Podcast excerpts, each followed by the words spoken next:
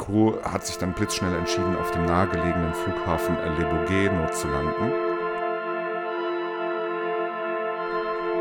Aber es war halt zu dem Zeitpunkt schon völlig aussichtslos. Charlie, taxi loading point, runway 23 left, right, XUS Echo Bravo and Alpha, wind 0908 knots, QH 1008, will hold short, runway 23 left.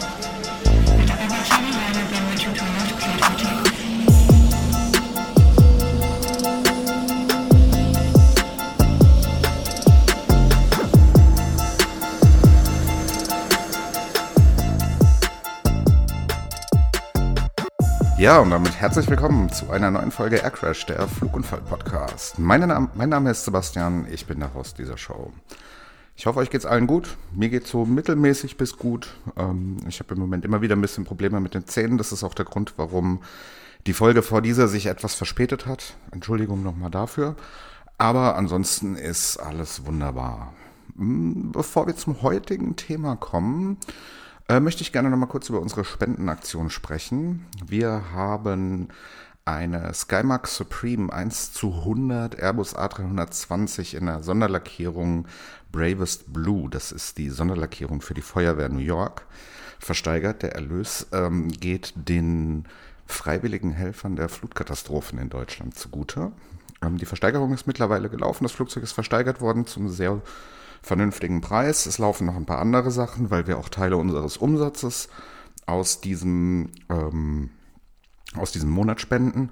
Äh, wir werden außerdem aus unserem, ja, nennen wir es mal PayPal und Patreon-Fonds einen Teil spenden, den wir nicht für die Kosten brauchen diesen Monat.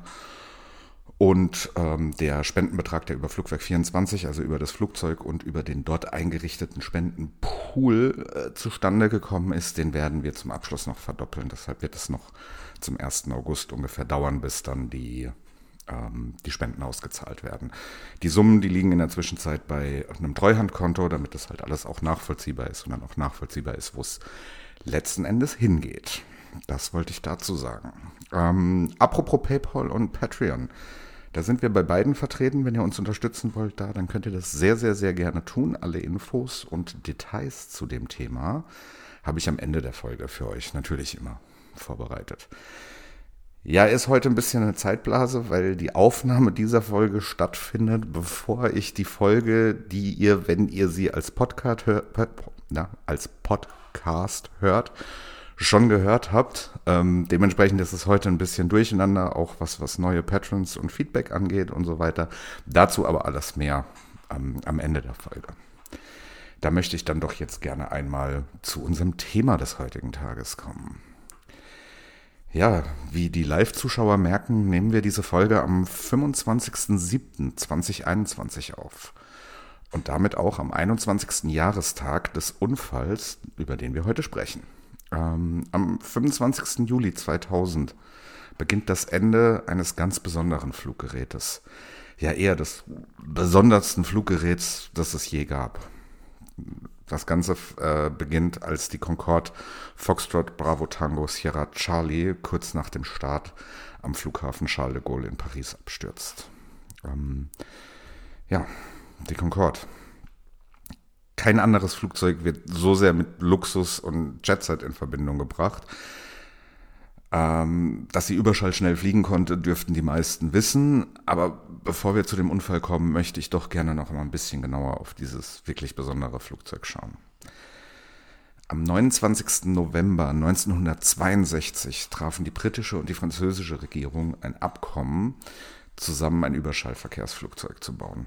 Bereits einige Jahre zuvor war in London das äh, Supersonic Air Transport Committee gegründet worden, nachdem man 1955 zu dem Schluss gekommen war, dass Überschallpassagiertransport prinzipiell möglich ist.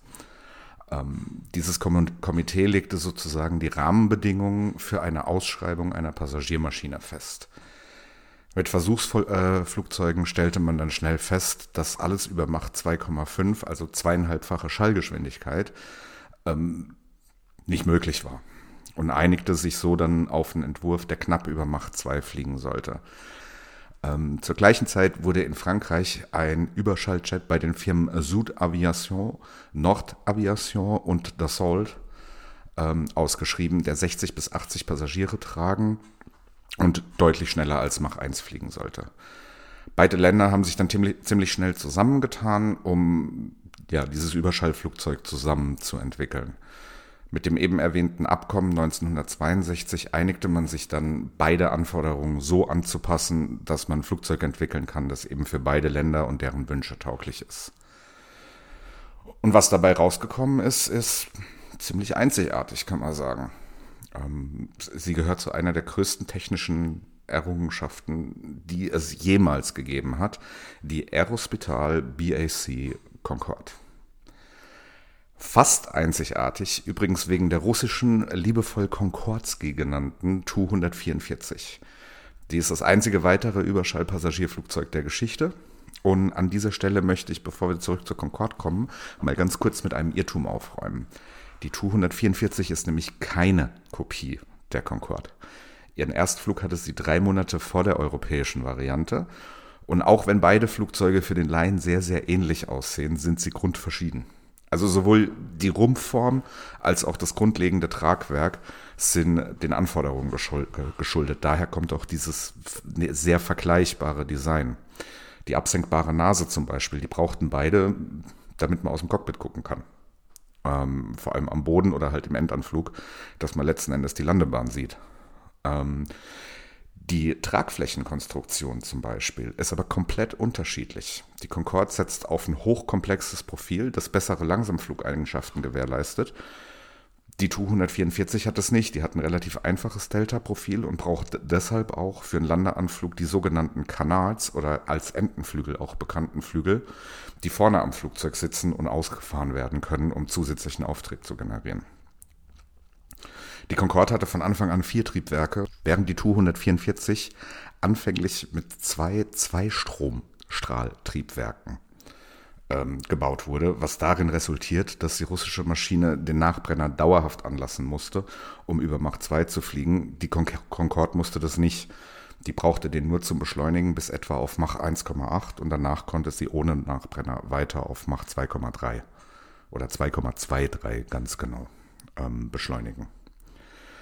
Ja, und die Tu-144 war übrigens auch nur von 75 bis 78 im Liniendienst im Einsatz, mit Passagieren sogar nur, 100, äh, nur von 1977 bis 78 und das Ganze einmal wöchentlich zwischen Moskau und Alma-Ata. Nach insgesamt 55 Passagierflügen wurde das Projekt dann eingestellt. Ähm, zwei Tu-144 sind verunglückt, eine bei einer Flugschau in Le Bourget, ich glaube, die meisten kennen das Video davon, und 1973 ist eine beim Testflug, äh, Entschuldigung, das, also Le Bourget war 1973 und äh, 1978 ist eine beim Testflug verunglückt, ähm, hat da eine Bruchlandung hingelegt äh, und war irreparabel beschädigt. Ähm, 16 Maschinen wurden insgesamt gebaut, eine weitere wurde nie komplett fertiggestellt. Sieben von den 16 existieren heute noch, eine davon im Technikmuseum Sinsheim. Jetzt aber aus Russland ganz schnell zurück nach Frankreich und Großbritannien zur Concorde. Die hatte ihren Erstflug am 2. März 1969, knapp vier Monate bevor Neil Armstrong und Buzz Aldrin auf dem Mond spazieren gegangen sind. Die Indienststellung erfolgte aber erst Jahre später, nämlich am 21. Januar 1976. Optisch war die Concorde natürlich eine mehr als außergewöhnliche Erscheinung. Delta-Flügel ohne zusätzliches Höhenleitwerk, schmaler Rumpf mit schier endlos langer Nase, vier Triebwerke am, am bzw. unterm Heck, äh, alle vier Triebwerke mit Nachbrenner und das sehr hoch und weit hinten sitzende Bugfahrwerk machten sie von Anfang an wirklich zu einer ganz speziellen Erscheinung. Ähm, und technisch war sie definitiv noch viel besonderer. Um die Reisegeschwindigkeit von Mach 2,23, also über die doppelte Schallgeschwindigkeit zu erreichen, wurde die Aluminium-Grundkonstruktion in kritischen Bereichen mit Titan und Edelstahl verstärkt. Außerdem war durch den Wegfall des Höhenleitwerks waren außer dem eigentlichen Seitenruder ähm, alle Steuerflächen an der Hinterkante der Tragfläche angebracht. Und alle, das waren also insgesamt sechs Steuerflächen, die waren alle sowohl als Höhen- als auch als Querruder zu benutzen. Ja, im Flug waren die Temperaturen an den Außenflächen durch die Reibung so hoch, dass die gesamte Maschine während dem Flug 25 Zentimeter länger und danach äh, wieder 25 Zentimeter kürzer wurde. Das ging so weit, dass es ähm, im Cockpit an der Konsole vom Bordingenieur gab es im Flug einen circa 1 Zentimeter langen Spalt, der nach der Landung dann einfach wieder verschwunden ist. Und in der Kabine war natürlich auch vieles anders. Ganz interessant und von vielen nicht gewusst ist hierbei die äh, Klimatisierung. Funktioniert ja in normalen Passagierflugzeugen mittels Zapfluft, also aus dem Nebenstrom vom Triebwerk abgeleitete Luft, die in die Kabine gepumpt wird. Ähm, das geht aber im Überschallbereich schlicht und ergreifend nicht. Daher erfolgte die Klimatisierung durch Wärmetauscher in den Treibstofftanks. Ähm, an Bord gab es auch nur eine Klasse, macht aber nichts, weil die war sowieso teurer als jedes erste Klasse-Ticket, das man zu dem Zeitpunkt kaufen könnte. Ähm, und die war zwar für 128 Passagiere zertifiziert, aber so nie im Einsatz. Zum Schluss wurde sie mit 100 Passagieren bei Air France und mit 96 Passagieren bei British Airways betrieben. Insgesamt sind 20 Concorde gebaut worden, von denen je 10 British Airways und Air France betrieben haben. So, das war jetzt heute dann mal ein bisschen längerer Exkurs zu dem Flieger, um den es geht, aber ich finde, dass die alte Dame das auch wirklich verdient hat. Jetzt kommen wir aber mal zu dem, worüber wir heute eigentlich sprechen wollten.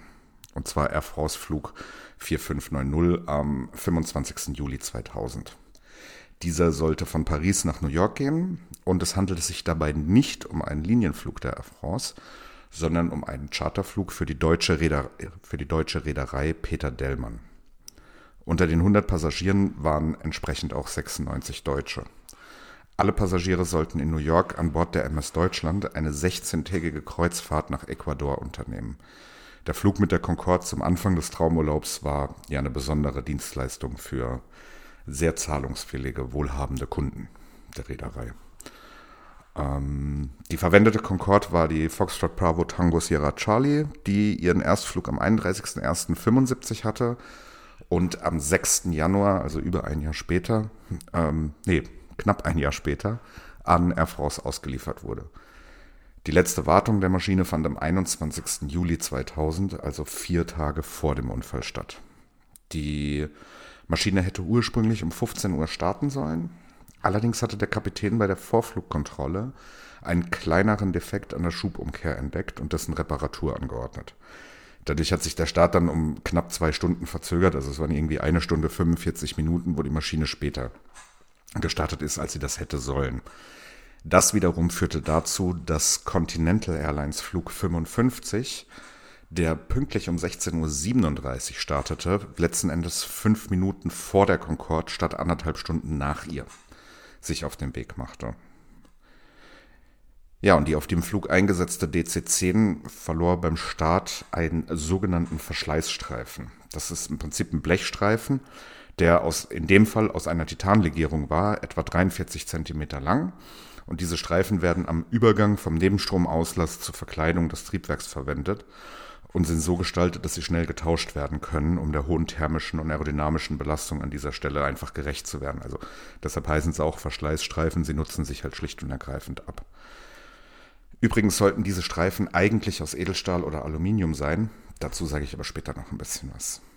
Ähm ja, und zu dem, was dann passiert ist, gibt es zwei Versionen, kann man so nicht direkt sagen. Also es gibt eine, eine Faktengeschichte und es gibt ein paar Unstimmigkeiten, ob gewisse Faktoren da reingespielt haben oder nicht. Ähm, die, ich sag mal, offizielle Version in Anführungsstrichen stammt aus dem äh, Abschlussbericht der französischen Flugunfalluntersuchungsstelle BEA. Und die Gesamtversion ist ein bisschen komplexer und bezieht viel, viel, viel mehr Faktoren mit ein, von denen viele von der BEA auch anerkannt werden und auch in ihrem Bericht genannt werden, aber halt eben nicht als beitragende oder nicht als relevante Fakten vielmehr ähm, genannt werden. Dazu aber auch dann später nochmal mehr. Ja, laut der BA ist die Concorde beim Startlauf mit hoher Geschwindigkeit ähm, über das Titanteil der DC-10 gerollt, wodurch ein Reifen am Hauptfahrwerk geplatzt ist. Trümmerteile von diesem Reifen haben dann die Tragfläche durchschlagen, wodurch einer der Treibstofftanks platzte und Kerosin auf das Tra äh, Triebwerk Nummer 2, das ist das innere Triebwerk der linken Tragfläche, und auch über den äh, Fahrwerksschacht lief. Ob das Feuer jetzt durch einen Funken im Fahrwerksschacht oder durch das heiße Triebwerk ausgelöst wurde, konnte man hinterher nicht mehr herausfinden, aber auf jeden Fall standen sehr schnell große Teile der linken Tragfläche in Flammen. Die Maschine hatte zu dem Zeitpunkt schon die Geschwindigkeit V1 überschritten. V1 bezeichnet die Geschwindigkeit, ab deren Start nicht mehr sicher abgebrochen werden kann, auch bei einem größeren Schaden. Daher musste die brennende Concorde abheben. Es gab einfach keine andere Möglichkeit. Ja, und einmal in, die, in der Luft war die Situation ziemlich, ziemlich aussichtslos. Die Triebwerke 1 und 2 fingen Feuer und erzeugten keinen bzw. kaum Schub. Also Triebwerk 2 hat gar keinen Schub mehr geliefert, Triebwerk 1 hat noch ein bisschen Schub geliefert. Die Maschine kam auf 200 Fuß Höhe, das sind circa 60 Meter, und konnte weder steigen noch weiter beschleunigen. Wahrscheinlich wegen der Beschädigung ließ sich auch das Fahrwerk nicht einfahren. Der genaue Grund konnte nie festgestellt werden. Ähm, die Crew hat sich dann blitzschnell entschieden, auf dem nahegelegenen Flughafen Le Bourget zu landen. Aber es war halt zu dem Zeitpunkt schon völlig aussichtslos. Das wütende Feuer ähm, hat eins von den Elevons äh, beschädigt. Das sind diese äh, Steuerelemente, die ich eben erklärt habe, die sowohl als Höhen- als auch als Querruder fungieren. Ähm, ja, und die Beschädigung, die wurde immer mehr und so schwer, dass das letzten Endes angefangen hat, sich äh, aus, aufzulösen und dementsprechend nicht mehr gegensteuern könnte. Während gleichzeitig der ungleichmäßige Schub, also wir haben Triebwerk 1 fast kein Schub, Triebwerk 2 kein Schub, Triebwerk 3 Vollschub oder Triebwerk 3 und 4 Vollschub, das ja, sorgt dann halt dafür, dass die Maschine sich nach links rollt. Also, weil du halt auf der rechten Seite einfach mehr Schub und dementsprechend auch mehr Auftrieb hast.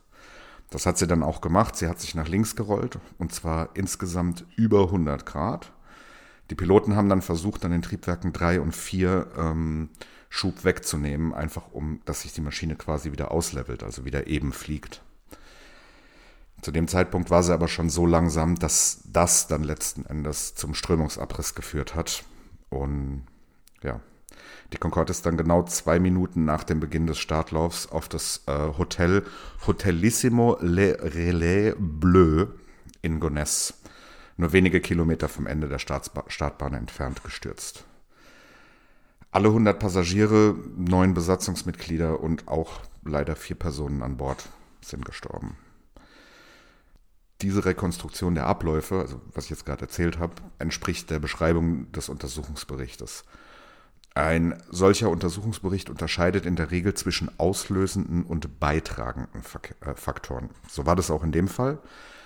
Hier gibt es allerdings ein paar interessante Punkte, über die wir sprechen müssen. Ähm, der erste und wohl wichtigste Faktor dabei ist das Gewicht des Flugzeugs.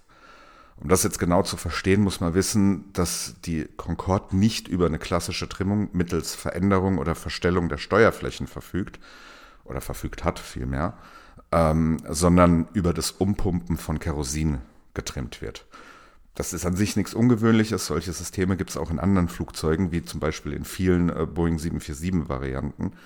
Allerdings dann immer als zusätzlicher Trimmung. Bei der Concorde ist es die einzige Möglichkeit, die Maschine zu trimmen. Also wenn ich irgendwie, was weiß ich, einen, einen ähm, starken Seitenwind habe von rechts, dann habe ich halt die Möglichkeit, mehr Sprit nach rechts zu pumpen und dadurch das Flugzeug generell nach rechts in Anführungsstrichen hängen zu lassen und das so auszugleichen. Ähm, und das gleiche funktioniert halt auch nach vorne und nach hinten. Ähm, ja, und also das muss man jetzt halt, wie gesagt, äh, verstehen, um einmal dieses, dieses Gewichtsthema zu verstehen ähm, weil die Maschine war zu dem Zeitpunkt definitiv überladen. Das äh, maximale Abfluggewicht von einem Flugzeug ist an sich schon ein extrem komplexes Thema, da es einerseits wetterabhängig äh, variieren kann, andererseits aber auch die Position der Ladung berücksichtigt werden muss, da sich jedes Gramm Ladung auf den Schwerpunkt auswirkt. Der Schwerpunkt vom Flugzeug ist ganz einfach erklärt der Punkt, auf dem man das Flugzeug theoretisch auf einer Stange balancieren könnte, ohne dass es herunterfällt oder nach links und rechts kippt oder sonst irgendwas. Wenn ich jetzt natürlich mehr Ladung im Heck habe, wandert dieser Punkt halt auch nach hinten und wenn ich mehr Ladung äh, in der Nase habe oder Richtung Nase habe, wandert er nach vorne. Das Gewicht und damit auch der Schwerpunkt eines Flugzeugs verändern sich an sich ja permanent, also vor allem in, in einem Passagierflugzeug, zum Beispiel durch verbrauchten äh, Treibstoff oder auch durch so Sachen wie umherwandernde Passagiere. oder natürlich auch Flugbegleiter und so weiter und so weiter. Ähm, und daher ist es halt so, dass Flugzeuge keinen definierten Schwerpunkt haben, sondern dass der in einem gewissen Bereich sein muss, dass alles sicher, äh, ja, dass alles sicher funktioniert. Und all das wird vor dem Flug bere ähm, berechnet. Der Bereich, der Schwerpunktbereich selbst ist auch im, Hand im Handbuch vom Flugzeug definiert. France 4590 war an diesem Tag gemessen an den Umgebungsbedingungen sechs Tonnen zu schwer. Und das Abfluggewicht, äh, das Abfluggewicht lag insgesamt 810 Kilo über dem maximal zulässigen Gewicht dieses Typs. Das alles hat dazu geführt, dass dann auch noch der Schwerpunkt äh, sich hinter dem zulässigen Bereich befand. Jetzt nicht unfassbar viel, aber er war definitiv hinter dem zulässigen Bereich. Die BEA hat hier festgestellt, dass die Auswirkungen dieser Tatsachen vernachlässigbar waren. Durch das Übergewicht wurde die Maschine so getrimmt, dass der beim Eindringen der Reifenteile geplatzte Tank zu 94 äh, Prozent gefüllt war. Das ist an sich völlig legal und auch völlig in Ordnung. Man kann aber davon ausgehen, dass der hohe Füllstand dieses Tanks zum Nachgeben der Struktur beigetragen hat. Hier muss ich jetzt noch mal kurz erklären, wie das genau war. Also diese, dieser Reifen ist geplatzt und das sind halt schwere Gummistücke sind in die Tragfläche eingedrungen. Sie haben aber den Tank nicht durchstoßen, sondern sie sind im Prinzip durch die dünne Außenwand gegen die Tankaußenwand ähm, gestoßen, haben dann so eine Art Schockwelle an dem Tank produziert und der ist halt an der schwächsten Stelle, die er hat, also an der Naht irgendwo aufgeplatzt. Und da kann man halt davon ausgehen, dass das eventuell nicht passiert wäre, wenn der Tank nicht so weit befüllt wäre. Aber das ist, wie gesagt, das ist eine rein informative Geschichte. Dass der Tank zu 94 Prozent voll war, ist ähm, völlig in Ordnung. Ja, die Maschine ist abgehoben nach V1, hat sich damit an, also die, die Crew hat sich an, an geltende Prozeduren und Regeln gehalten. Das stellt auch die BAA fest. Ähm, die BAA hat aber auch untersucht, was bei einem Startabbruch passiert wäre. Und da wäre es äh, nach, ihrem, nach ihrer Ansicht zu einem Abkommen von der Bahn gekommen. Und zwar das bei sehr hoher Geschwindigkeit. Und das wiederum hätte mit Sicherheit zum Brechen des Fahrwerks und damit auch zu einem vergleichbaren Unfall geführt. Eine Sache finde ich aber hier ganz interessant, die in dem Untersuchungsbericht völlig außer Acht gelassen wird, was ich nicht verstehen kann, weil es ist fotografisch dokumentiert, was ich jetzt erzähle. Also das ist ein bisschen äh, seltsam. Zu dem Zeitpunkt, wo das alles passiert äh, ist, befand sich am Ende der Bahn eine Boeing 747 der Air France, die kurz zuvor aus äh, Japan gelandet war. Also die war nicht mehr auf der Bahn, die ist im Prinzip an der letzten Ausfahrt von der Bahn abgerollt ähm, und war da wirklich noch auf dem, auf dem kleinen Stück Taxiway direkt neben der Bahn. Ähm, eins der berühmtesten Bilder der Concorde-Tragödie ist aus diesem Flugzeug gemacht werden worden. Ähm, und das erste, was, wenn man sich dieses Bild anguckt, wenn ihr jetzt nicht wisst, um welches Bild es geht, das ist auch das, das im Cover dieser Episode äh, tatsächlich mit drin ist.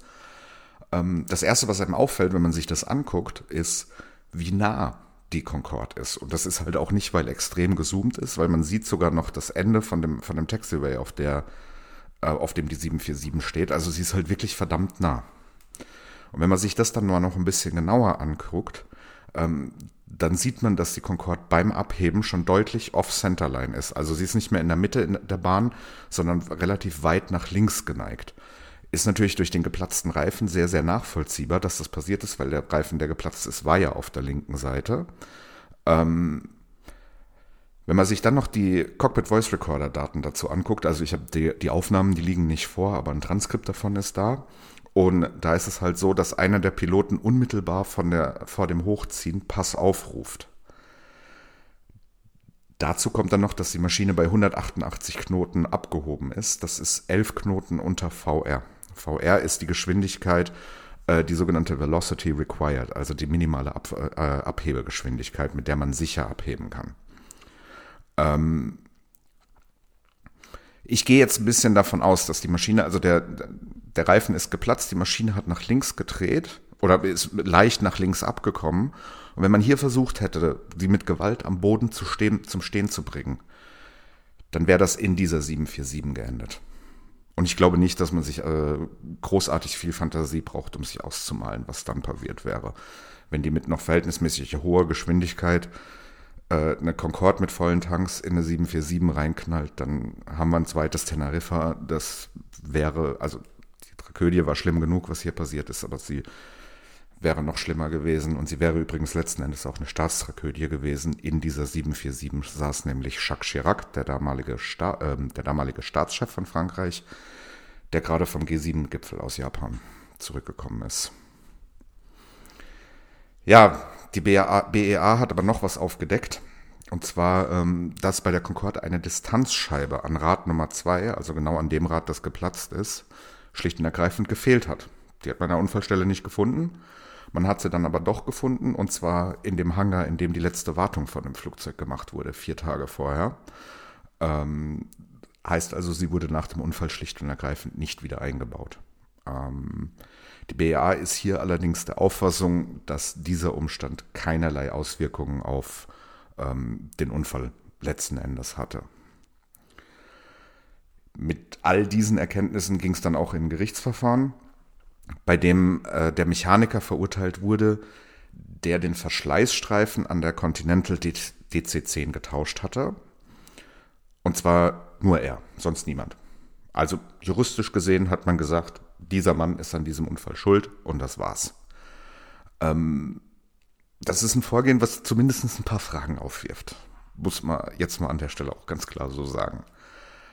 Ähm, Erstens ist es so, dass der Mechaniker seinem Vorgesetzten gesagt hatte, dass er einen Streifen aus Titan statt Edelstahl oder ähm, Aluminium verwenden möchte, weil er schlicht und ergreifend keinen anderen hatte.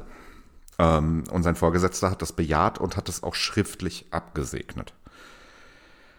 Ja, und dann zweitens gibt es einige Anhaltspunkte, dass sowohl die Überladung als auch die fehlende Distanzscheibe schon eine Rolle bei dem Unfall gespielt haben könnten.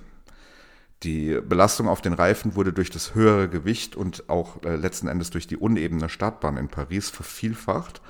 Ähm, und durch die fehlende Distanzscheibe hatte das Rad mehr Spiel, was diesen Effekt noch weiter äh, verstärkt hat. Ob der Reifen das Metallteil ohne diese Faktoren überlebt hätte, ist natürlich fraglich, aber es ist halt auch nicht ausgeschlossen.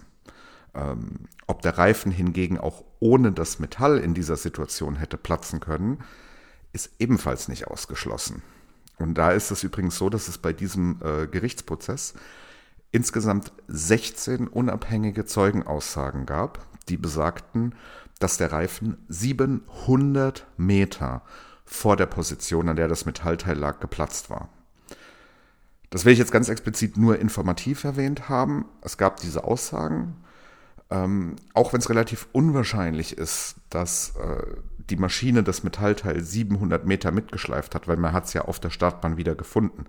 Ja, das heißt also, selbst wenn es irgendwie hochgesaugt wurde, dass es dann wirklich 700 Meter da irgendwie mitgeschleift wurde, das ist schon an sich ähm, unwahrscheinlich.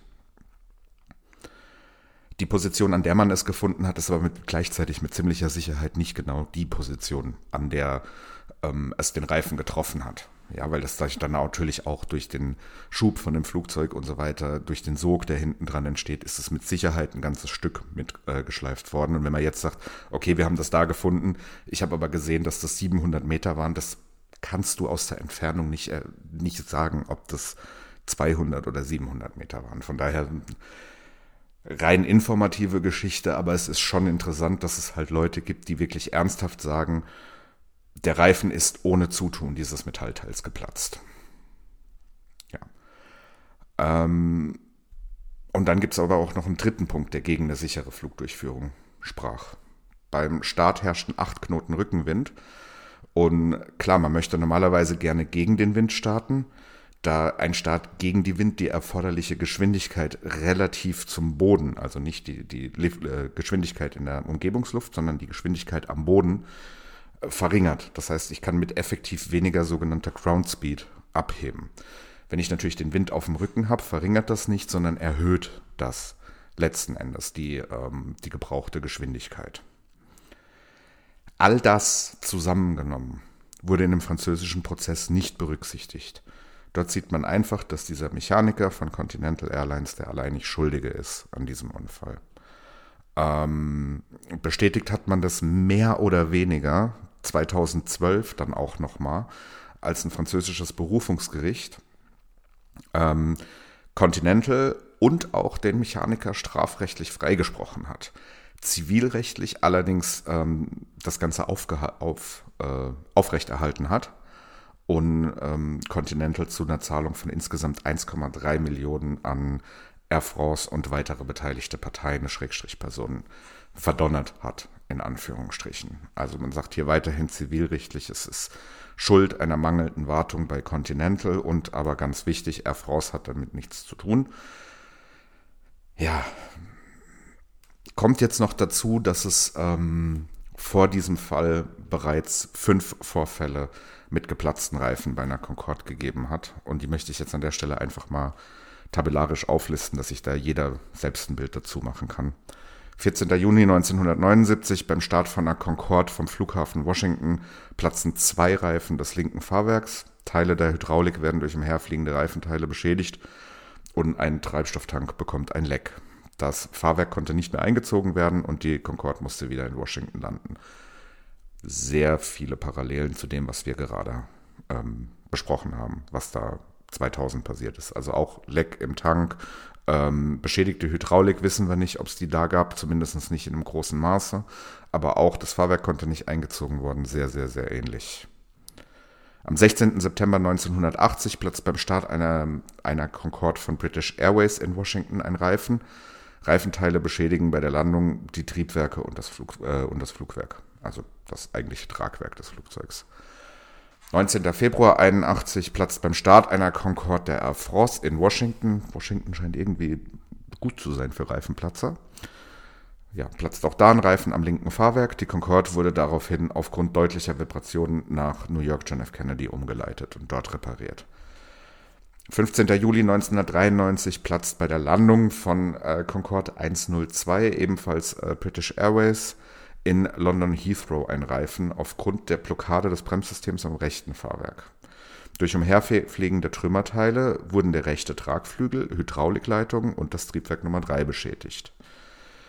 Und letzten Endes am 25. Oktober 1993 platzt beim Start einer, einer Concorde wieder von British Airways in London Heathrow aufgrund eines Defekts am Bremssystem ein Reifen.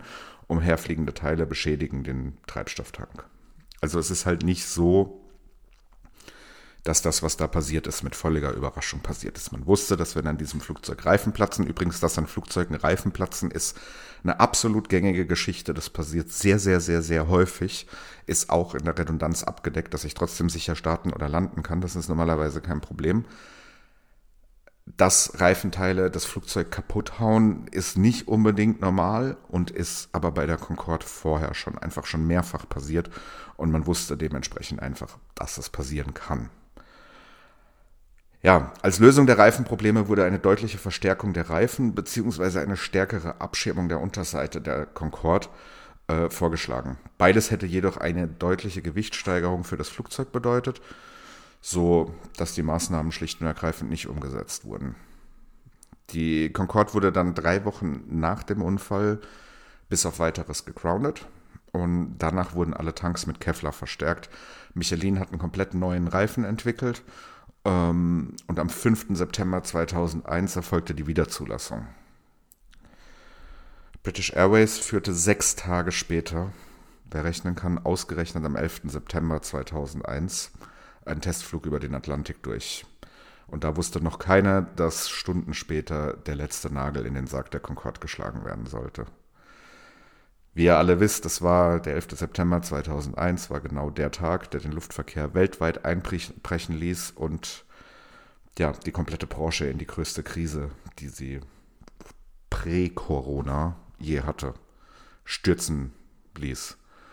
Ähm, ja, und auch wenn die Concorde nie wirtschaftlich war, es, sie war ein reines Prestigeobjekt, daher war das überhaupt gar nicht so wichtig, ob sie wirtschaftlich ist oder nicht die Krise nach dem 11. September hat sie dann endgültig nicht überlebt. Obwohl der Flugbetrieb am 7. November 2001 wieder aufgenommen wurde, war 2003 endgültig Schluss. Am 31. Mai fand der letzte kommerzielle Air France-Flug statt und am 24. Oktober des gleichen Jahres der letzte bei British Airways. Ja, und als dann schließlich am 26. November 2003 die Gulf äh, Bravo Oscar Alpha Foxtrot von London nach Filton, das ist das ehemalige Montagewerk der Concorde, überführt wurde, war das das letzte Mal, dass dieses wunderschöne, unglaublich elegante Flugzeug da war, wo es hingehört, nämlich in der Luft. Ja, was bleibt sind Erinnerungen, Rekorde und Museumsstücke. Ein paar davon möchte ich jetzt an der Stelle einfach aus, äh, nochmal ausführen, weil es einfach schöne Sachen sind. Es sind Erinnerungen wie zum Beispiel die an den Flug der Concorde Foxtrot Bravo Victor Foxtrot Alpha von Boston nach Paris und zurück nach Boston, inklusive einstündigem Aufenthalt in äh, Paris. Als dieser Flug stattgefunden hat, ist zur gleichen Zeit wie die Concorde in Boston auch eine 747 Richtung Paris gestartet. Und als die ähm, 747 in Paris angekommen ist, war die Concorde schon lang wieder zurück in Boston und war da schon gestanden, Triebwerke abgeschaltet, alles. Also da hat man halt sehr deutlich einfach mal gezeigt, wie schnell dieses Flugzeug wirklich ist.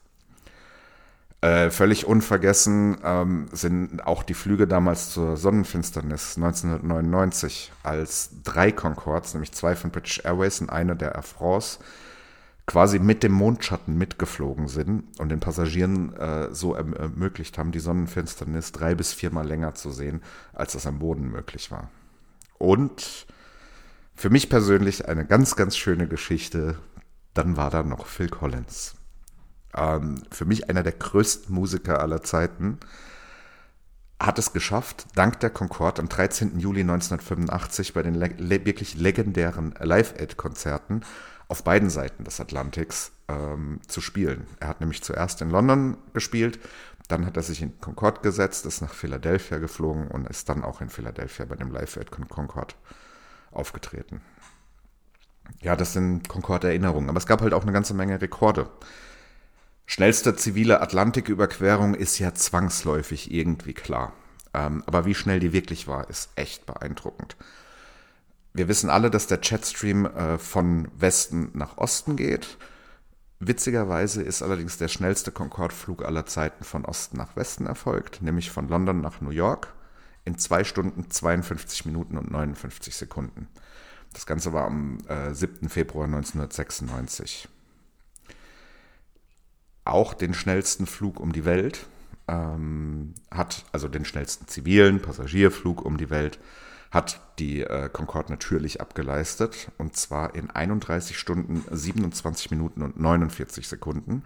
Und das Ganze war am 15. bis 17. August 1995. Ja.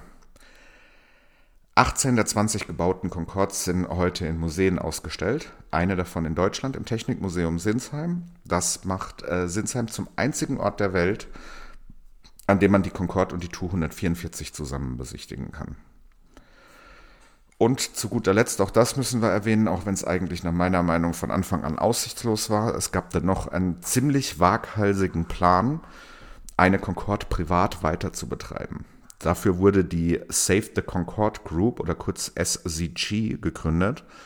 Ähm, die hat es auch tatsächlich geschafft, 2010 ein Triebwerk einer Concorde wieder in Paris-Le Bourget zum Laufen zu bringen und erfolgreich zu testen. Aber es kam natürlich, was kommen musste. Danach wurde es sehr still um das Ganze. Und heute gibt es äh, keine ernsthaften Bestrebungen mehr, um die Maschine weiter zu betreiben. Tatsächlich weiß niemand mehr genau, ob es diese Gruppe überhaupt noch gibt. Ähm, es ist auch Wahnsinn, dieses Flugzeug privat betreiben zu wollen. Das ist so teuer, das ist so viel Geld, von dem wir da sprechen. Ich, ich glaube, man kann das gar nicht in Summen beziffern. Ja, und sie wird immer das bleiben, was sie ist, nämlich was Besonderes, das wahrscheinlich schönste Passagierflugzeug aller Zeiten, aber sie wird halt eben auch Vergangenheit bleiben. Ein beendetes Kapitel, das nie wiederkommen wird. Und mit der Concorde ist natürlich auch der Glaube und die Hoffnung an die äh, kommerzielle Überschallluftfahrt gestorben. Heute lebt sie allerdings mehr denn je. Gleich mehrere Firmen arbeiten an neuen Konzepten, Gerade vor ein paar Wochen hat United Airlines Schlagzeilen damit gemacht, dass sie bei äh, Boom Technologies äh, tatsächlich Flugzeuge bestellt hat. Boom Technologies entwickelt im Moment ein äh, mehrstrahliges Überschall-Passagierflugzeug, deutlich kleiner als die Concorde. Die sind damit äh, sehr, sehr, sehr weit. Sie haben auch schon einen Prototypen, der fliegt. Ähm, ja, ob die Order jetzt von United ein Marketing-Stunt oder eine ernsthafte Order ist, werden wir auf jeden Fall erfahren. Im Moment kann man es schlicht und ergreifend noch nicht sagen.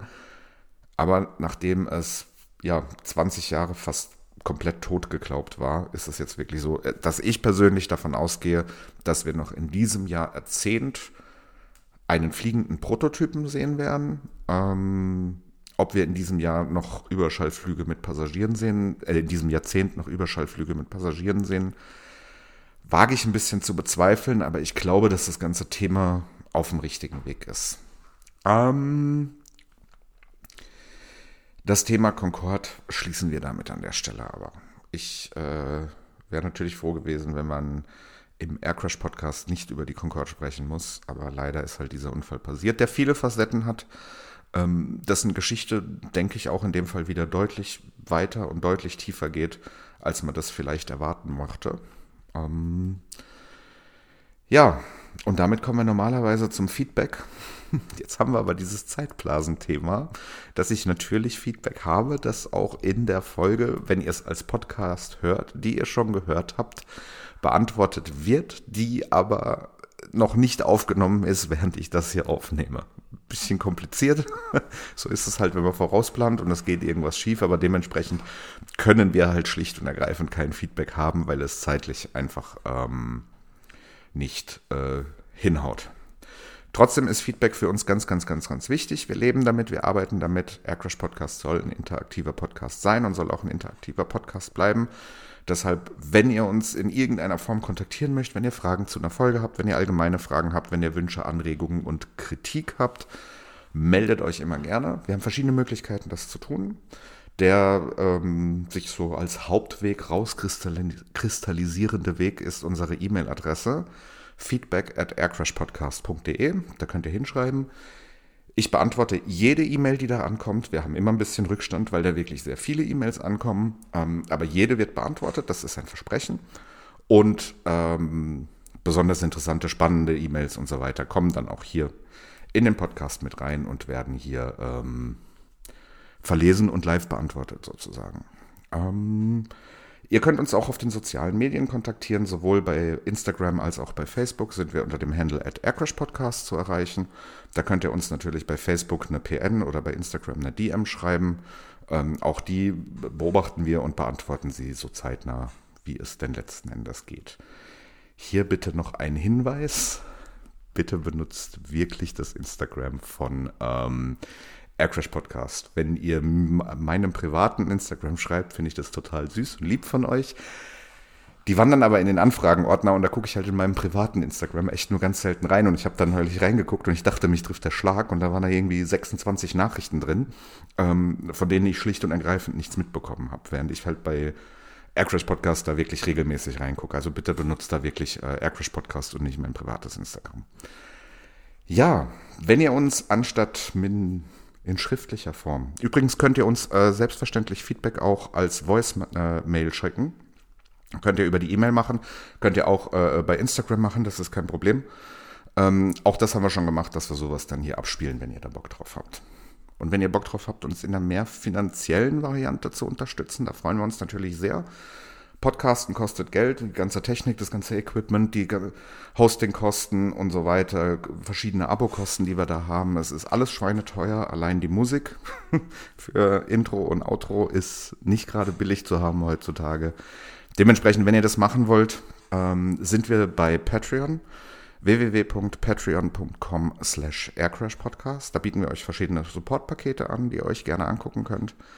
Und wir haben auch für einmalige Unterstützung bei PayPal ähm, eine PayPal-Me-Adresse, die da lautet paypal.me slash aircrashpodcast. Da noch der Hinweis aufgrund der aktuellen Situation, wir werden dieses, äh, diesen Monat damit ganz spitzen Bleistift rechnen und von unseren Patrons und den ähm, Einnahmen, die über PayPal und Co. kommen, tatsächlich nur die, äh, das Nötigste bezahlen, also was hier äh, wirklich bezahlt werden muss letzten Endes. Alles andere wandert in unseren äh, Spendentopf für die Retter der Flutkatastrophe. Dann habe ich noch einen kleinen Hinweis zum Thema YouTube. Äh, wenn ihr uns bei YouTube anschaut und auch wenn ihr uns nicht bei YouTube anschaut, die allermeisten äh, Leute, die uns bei YouTube gucken, folgen uns nicht. Und das ist äh, natürlich keine Pflicht, um Himmels Willen.